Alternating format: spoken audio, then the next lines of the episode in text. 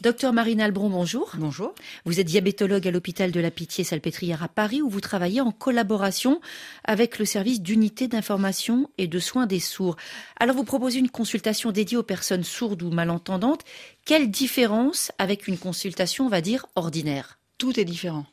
Tout est différent. La première différence, c'est que dans une consultation ordinaire, je suis seule avec le patient qui me décrit ses symptômes et moi je lui parle.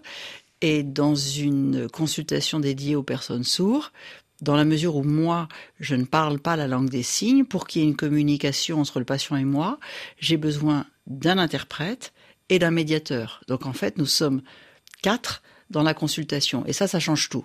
Pourquoi un interprète et un médiateur, comme vous venez de le dire, lors de cette consultation, et pas simplement un interprète en langue des signes française Parce que l'interprète va simplement traduire. C'est-à-dire qu'il va traduire, si je dis par exemple, euh, je vous conseille de manger des légumes verts, l'interprète va dire, je vous conseille de manger des légumes de couleur verte. C'est ça qu'il va traduire. Et évidemment, c'est pas ce que je veux dire. Donc le médiateur va reprendre ce que je dis et expliquer et reformuler de telle façon à ce que le patient comprenne et de telle façon à ce que le médiateur puisse aussi faire s'exprimer le patient pour voir s'il a bien compris.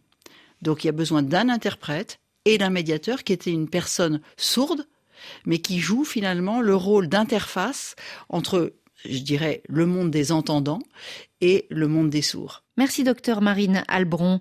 Tout à l'heure dans Priorité Santé à l'occasion de la journée mondiale de lutte contre l'excision, nous allons donner la parole à des médecins, à des femmes, à des membres d'associations qui luttent contre les mutilations génitales féminines. Ce sera retrouvé à 9h10 temps universel. À tout à l'heure.